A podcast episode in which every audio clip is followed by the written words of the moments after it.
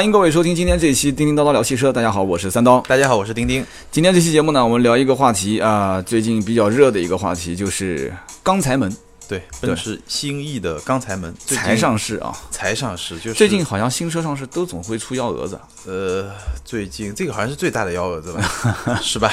对，豪华品牌最大的啊，是豪华品牌最大的幺蛾子。这个事儿呢，这个我简单回放一下。嗯嗯，就是在奔驰新意上市的，我记得第二天吧。第二天就呃，网上一直在流传一篇文章，它的大意是，这个新一级啊，呃的重量比德国版本的重了大概三百公斤。嗯，然后呢，为什么会重三百公斤呢？是因为把德国版 E 级的全铝车身改成了全钢车身。对，这个我们先不管它是真是假啊，今天我们不是过来去断案子的。对对对，就首先，呃，奔驰新 E 还没上市的时候，我觉得营销不知道是他们自己做的还是。什么原因？就是当时那个过五关斩六将，嗯，就一下把五系跟 A 六就得罪了嘛。我其实觉得谈不上得罪了，因为因为我我我个人感觉是这样。其实从去年开始，我们发现没有，嗯，就是呃，奔驰和宝马。其实一开始是奔驰、宝马，嗯，就在我记得是一个德国足球队还是什么一个比赛里面，就两个人两两家就一起一起搞了一些这种社交网上的一些营销了，嗯，然后后来可能奥迪也加入了，然后有些别的品牌也加入了。其实这个在今天来看，我觉得是一个比较常态的一种营销方式，其实在海外也挺多的，嗯，而且我觉得我我我我坦率的说，我是有我有点被打脸的感觉，因为我一直。呃，一直在在在传播这么一种理念，或者说表达我这么一种看法。我其实觉得品牌和品牌之间这种这种幽默啊、调侃啊，在建立在一种适度范围之内，就就更多的是这这种相互的竞争啊，或者我觉得是一个一个比较好的现象。是一个，尤其在在海外是一个非常常见的一种现象。比如说，你竖一块广告牌讲个什么，我边上再竖一个广告牌，再讲，再跟你就一种对话了。但是一般来说，这种营销呢就会比较有创意，比较好玩。但是前提是恶意的就不太好。对我倒觉得说这个谁火没火我不知道，但是这个叫 BMW Sky 的宝马会，这倒是这哥们儿应该是稍微火了对吧？我看后来看了一下也还好，他们的论坛、他们的微博上的粉丝数都很一般吧，反正。就是我们还是说重点吧，就说这个刚才门的事件，就你觉得这个里面有网上说的那么夸张吗？说这个特换？呃，我觉得我们来澄清几个事实吧。就是我觉得我今天说的是我能够掌握到的事实，可能这个事实。也许不能把这个事情百分之一百说清楚，我不我不能保证说国产版的这个新意和呃德国版的新意是完全一模一样的，对吧？那肯定不一样，你已经加上轴距了嘛，对吧？但是呢，就至少这篇文章里面的很多问题，我觉得其实是一些很。初级的错误了，就是是一个不能说初级吧，就是对于一个从专业上来说是一个很是有些问题的。比如说，他那篇文章里面的说法，精确的来说，就是国产版新意的这个，他找了一个工信部的数据，它的重量是一八七零公斤，嗯，然后欧版呢是一一五七五公斤，所以就差了两百九十五公斤，嗯，好，那我专门去研究了一下这个问题，因为第一反应告诉我这个事情好像没那么简单，对，为什么呢？因为我给大家一个概念，一般的来说，一个以钢为主要材料的，然后像 E 级这个级别、五系这个级别的车的白车身，所谓白车身就是它的车身框架，你就可以理解为车的这个骨架，大概在四百公斤左右。嗯，你即使奔驰 E 在海外是全部都是铝，嗯，在国内全部都是钢，你也不可能重三百公斤，这是绝对不可能的事情。就这是一个一一个知识。就是一个比较专业的一个，就对专业人士来说就是一个常识。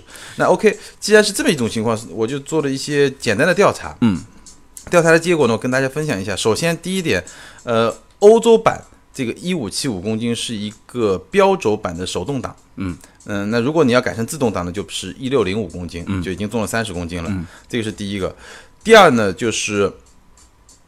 呃，工信部的这个数据也有问题。工信部的数据我查了一下，今年七月份呢是有三个备案的数据，其中两个是都是都是这个 E，嗯，呃，其中两款呢是呃一千八百公斤，有一款呢是一千八百七十公斤，嗯，然后这个一月份呢还有一个备案是一千七百七十公斤，嗯，然后这个呃一千八百七十公斤呢是一个四驱的车型，嗯，所以呢我们基本上可以得出一个结论呢，就是说在那篇文章里他用的这个一千八百七十公斤呢，你。要么是四驱的车型，要么是两驱的一个高配的车型，嗯，就基本上是这么一个概念。也就是说，它是拿了呃国产版最重的这个车型去跟欧洲版最低的这个车型人为去做了这么一个比较。然后呢，如果说我们比如说用一个呃最有可能是一个就工信部的数据里面那个一千八百公斤，就是一个比较标准的一个配置的一个车型来比的话，那它的和一千八百公斤，我刚才说了一千六百零五公斤是一百九十五公斤，差不多就两百公斤。然后我又对比了一下官网的数字，官网的数字一两百就是呃一两百 L 是一千七百七十公斤，嗯，一三百 L 是一千八百公斤，比工信部的数据好像稍微低一点。那这个数据呢，确实我也不知道它是为什么会有这个差距，可能大家。这个称重的标准有些不一样，是因为称重都是有些标准的。那呃，在那篇帖子里面，它作为对比的是德国官网的标准的对对比。那我觉得基本上能够比较匹配的是两个官网，因为它肯定是用同一种标准来测量的嘛。嗯。但如果我们拿工信部的数据来测也来来对比也没问题。那我就说一千八百公斤，如果和一千六百零五，那就是一百九十五。那如果你哪怕用高配来比，比如说一千八百七和一千六百零五，那也就是两百六十五。好，那这个大不多就两百多公斤吧。嗯，这两百多公斤差在什么地方呢？大概我们可以认为，就我参照一下，比如说宝马，宝马五二八 i 和五二八 li 的差距是在一百十五公斤。嗯，就加强轴距。然后捷豹 XF 和 XFL 的差距也是一百十五公斤。也就是说，OK，这个两百公斤或者说两百多一点公斤的这个重量，在车身加长这部分就已经是一百十五公斤过去了。嗯，然后我们刚才说的自动变速箱可能还有一些。然后呢？比如说，呃，这这个配置就差很远了。呃，我我记得，呃，十八英寸的轮毂，那个那个配置是十六英寸的轮毂。对。然后呢，有天窗，全景天窗。对。然后呢，反正舒适配置其实是高了很多很多。这个大家如果特别有兴趣的话，具体的这些东西啊，其实是可以去看。我在知乎上今天今天早上我看到一篇文章，这个哥们儿呢，他你去搜这个。这个这个文章啊，就是关于钢板门。嗯嗯。这哥们儿他自称是奔驰竞品的一个白车身工程师。嗯嗯嗯嗯。嗯，我不知道他是宝马还是奥迪的。啊，竞品竞品。但但是是竞品的。他说这个，他说奔驰公关不应该给我发钱了。我我一作为一个竞品的工程师，礼拜六早上出来给你们澄清一下。澄清一下。对，就就就他他他比较比我更细了。但我也看了他的文章，就是他作为一个。呃，工程师他比较了这些不同的配置，可能的有一些重量的差异。那基本上最后，我觉得大家从这些数据的分析来说，可能得出的结论是比较接近的。就是从这些数据来说，嗯，我觉得首先这些数据是有问题的，这些数据是没有办法去去去证明它是一个全铝车身到全钢车身。这个这这个是从数据层面来说。那第二个层第二个层面呢，就是我抛开这个数据层面，有一个更有意思的层面，就是说，嗯，奔驰新 E 在国外也不是全铝车身，对，因为本来就是一个铝合钢的混合车身，对，因为现在奔驰当时很快也做回应了嘛，我当时记得我们微信号推了一篇文章出来之后，我说不要发表观点，因为对于这种什么所谓的车友会，如果是宝马的官方的网站。公布了这条信息的话，是，那你我们可以去发表观点。你如果是什么车友会，那这个你你跟进的话，你说啊这个怎么样就插科打诨的，这是肯定有问题的。我们虽然也，我们是偏娱乐的这个媒体，但是我们一定是三观要正。那么这个时候紧跟着，我就当时跟公司团队的人讲说。看一下子奔驰官方会有什么回应，紧紧跟着，很快第二天奔驰官方就，也不是官方回应，是不是官方？奔驰的这个所谓的这个负责人接受采访的时候说，呃，我们的材料用材其实不是不一致啊，国外跟国内的现在目前销售的 E 的话都一样，用的是。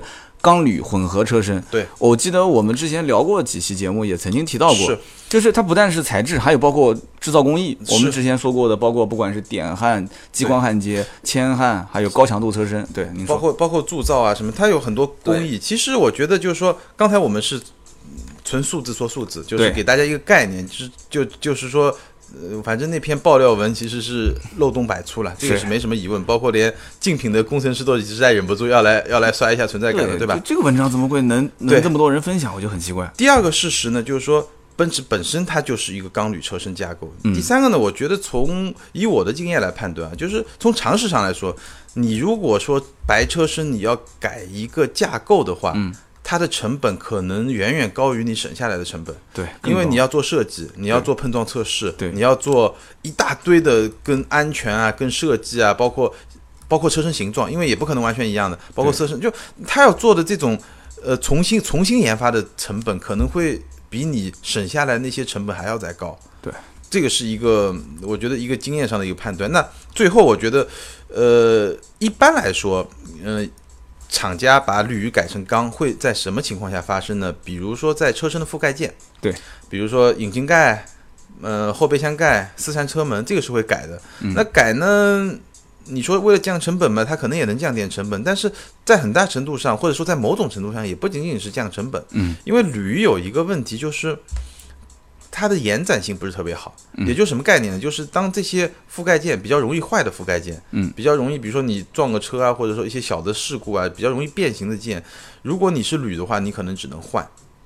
比如说你车门，呃，就是钣金修复的可能性很小很小，对，但是这个就会造成后期的这个维修成本会增加的比较比较多。就这次玛莎拉蒂在路上不是被一辆三轮车一划一个口子吗？然后对，然后车主就说了，说我这我这车怎么说也是个百万级的豪车，怎么就跟纸糊的一样？然后那个骑三轮车的老爷子也说，你这个车啊，这确实是的，不不好啊。所以他们可能车主自身他也不清楚，对吧？是女士车身的一些特点。所以就是说，你说这个东西是降成本也好，是为了维修上更省钱也好，这个我们不去评论它。嗯。但总的来说呢。这些东西确实铝换成钢是没有什么太大问题的，因为它首先重量的差别也不是很大，可能你就算把四个车门、前保险杠、后备箱全换成从铝换成钢，也就是几十公斤的重量，对整个车来说影响也不是很大。而且这些东西呢，其实我觉得，呃，现在有一些厂家可能是在这么做的。嗯，那你说是？出于各种原因，我们不去评论它。对，这个是可能的，从技术上说也是可能的，因为比较简单嘛。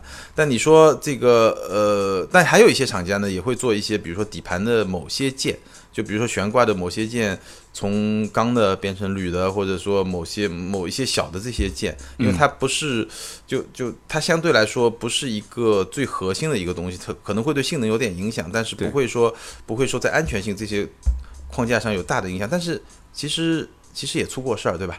对，就大众那个、那个、那个、那个什么，就是速腾嘛，当年的这个后悬改了一个，对 对，改改改了以后也后来也出了一些事情，所以我觉得这些都是很惨痛的教训了。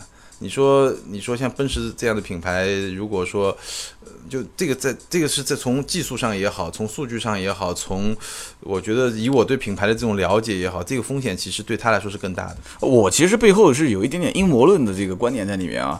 你说一个小的车友会的一篇文章，怎么能在全国传播的这么大？所以我觉得我们澄清了事实以后，我们第二部分我们就讨论一下，你觉得为什么有那么多人来信这个东西？对啊，就是。其实这个我觉得答案很简单，就是本身它是有污点的，就是不讲奔驰品牌，是德系品牌，在国内，或者说我们更广阔的一点，就是在中国啊，嗯，从就从这个商业的角度来说，其实可能营销整体给大家的这种信任感就不强。对，就是你越是说这个东西好，我其实反而越不相信。对你反而是你要是接什么黑幕啊，你拆个车啊，对，然后或者这个，我就倾向于相信你有。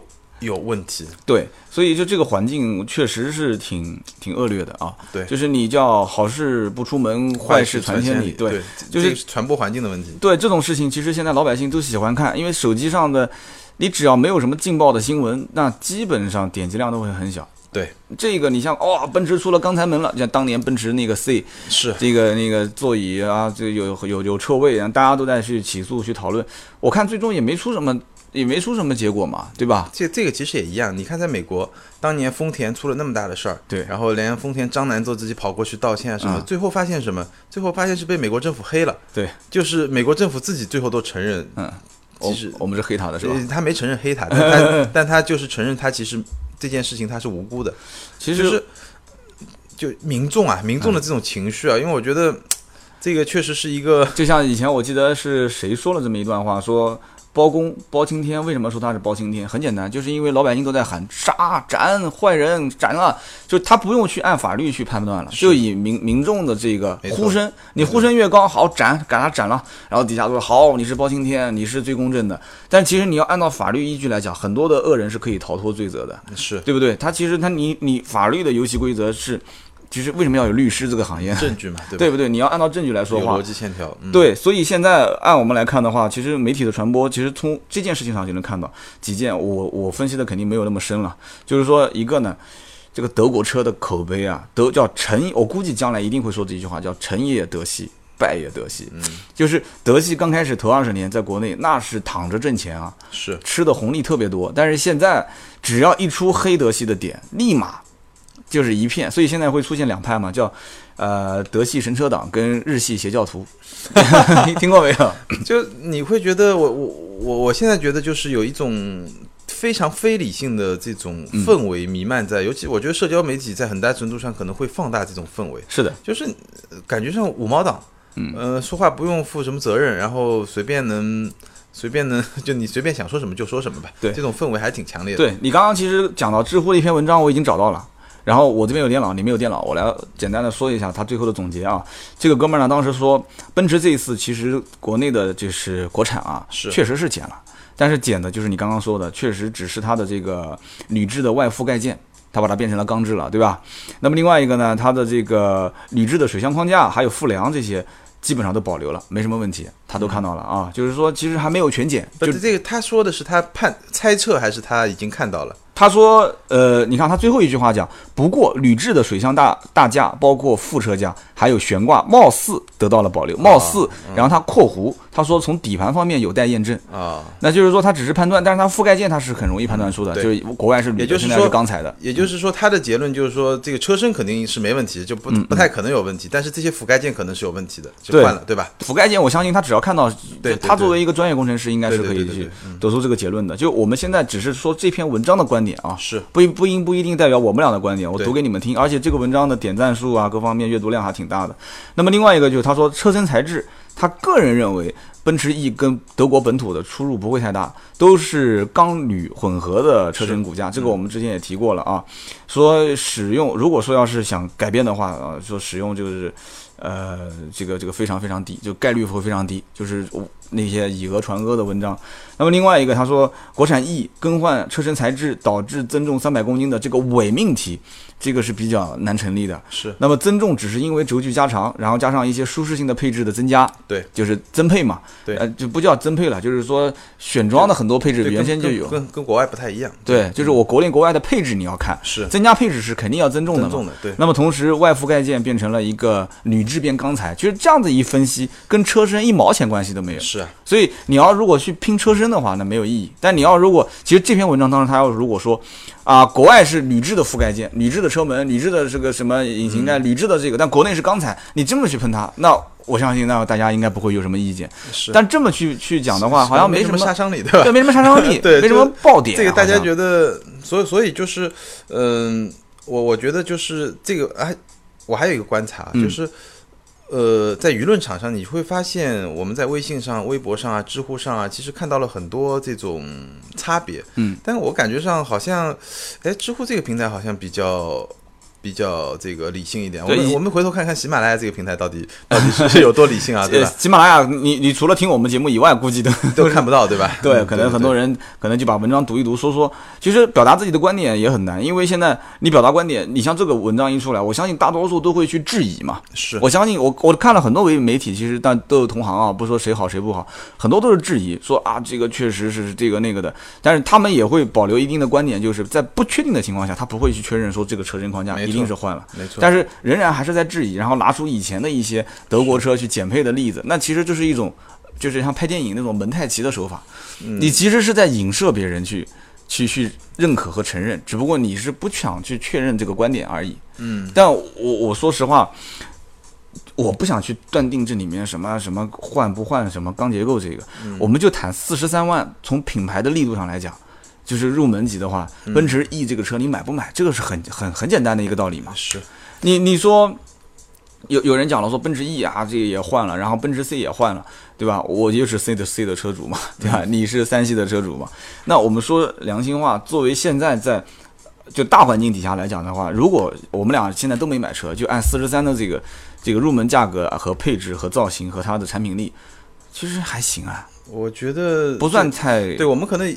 嗯，我我我本来是想在我们我就是自己开一下这车，我们再来聊这车。但是既然今天讲到了呢，我觉得，嗯，怎么说呢？这车我至少现在觉得它在同级里面一定纯粹从产品上来说，一定是最有竞争力的。嗯，而且没有之一。对，这个我敢非常我非常有信心这么去说。对，那当然加上价格这个元素就不能这么说了，因为知道嗯，OK，那因为 A 六也好，五系也好，都是尾款车，对，让价幅度会非常大，都是就是快换代的车。是的，那既然是快换代，那他也知道我竞争力一定比不上你。如果说我换代了，你还比不过我，那就不是 BBA 了，就不是一个 level 的竞争对手了，对吧？对。那在这种前提下，那你可以想象宝马 A 和奥迪会干嘛？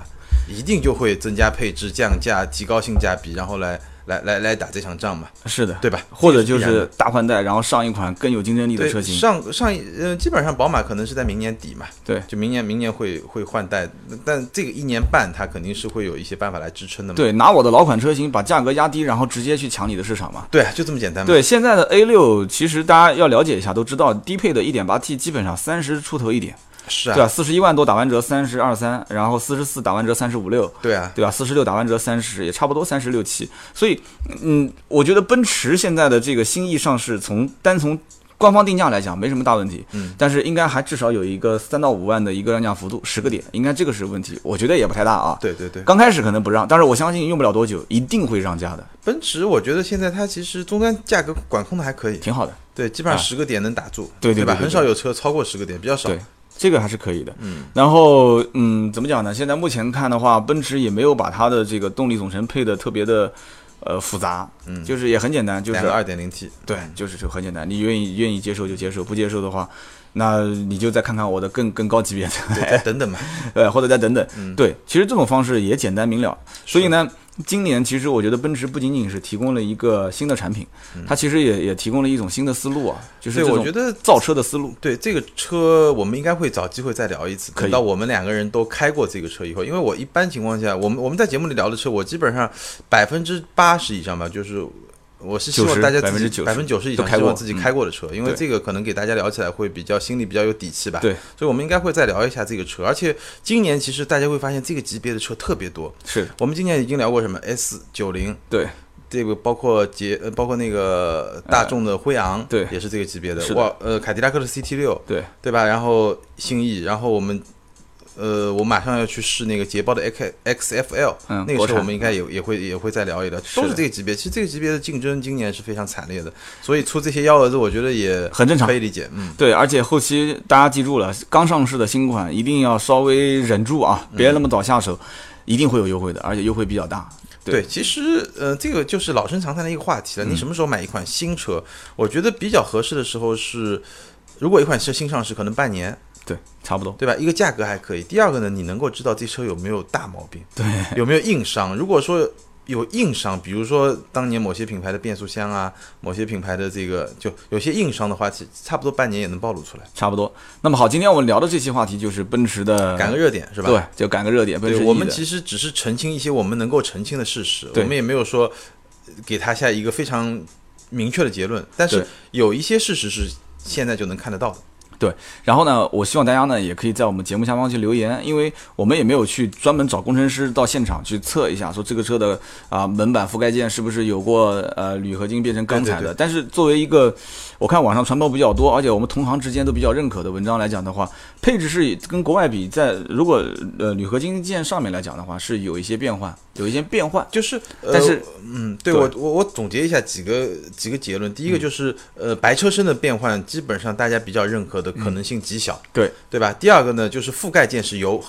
对，有可能是发生了一些改变，需要官方再澄清一下，需要官方再澄清，而且这个是一个比较常见的做法。是的，再有呢，就是可能很多重量的差别在于它加上轴距啊、增加豪华配置啊这些原因。好，那今天我们聊这么多，就是奔驰新意的这个钢材门啊，我相信大家其实也是当个段子看看，对，也不会影响自己。真的想买的还是买，对不对？对对对，我看到评论里面有一个人说，真的想买的才不跟你们在那儿唧唧歪歪的，来这边都是键盘侠，都是对口嗨手嗨的这些，是是是。对，好，我们今天就聊这么多，然后呢，有更多的相关问题可以上新浪微博。对，关注我的微博是名车志钉钉。对，我是百车全说三刀。对，我们正好也，我们我们正好都开了一个置顶帖，对，大家都可以，大家可以去提问，在置顶帖里面留言，就不用私信了，更简单。对，然后同时我们的节目下方也别忘了给我们点个赞，点个评个论，评个论。如如果尤其是如果你对这个问题，如果我有什么自己的看法，关心行业内的一些同行，对同行，就如果你真的是一个什么工程师，或者你真的在奔驰工作啊，对，对你给我们留个言，对我们或者给我们留个言，我们可以再私下联系一下，我们把这个问题再讲讲清楚，对吧？好，那么今天这期节目我们聊了一个热点，就是奔驰的新意的钢材门，是。对，希望大家喜欢。好，今天这期节目就到这里，我们下一期接着聊，再见，拜拜。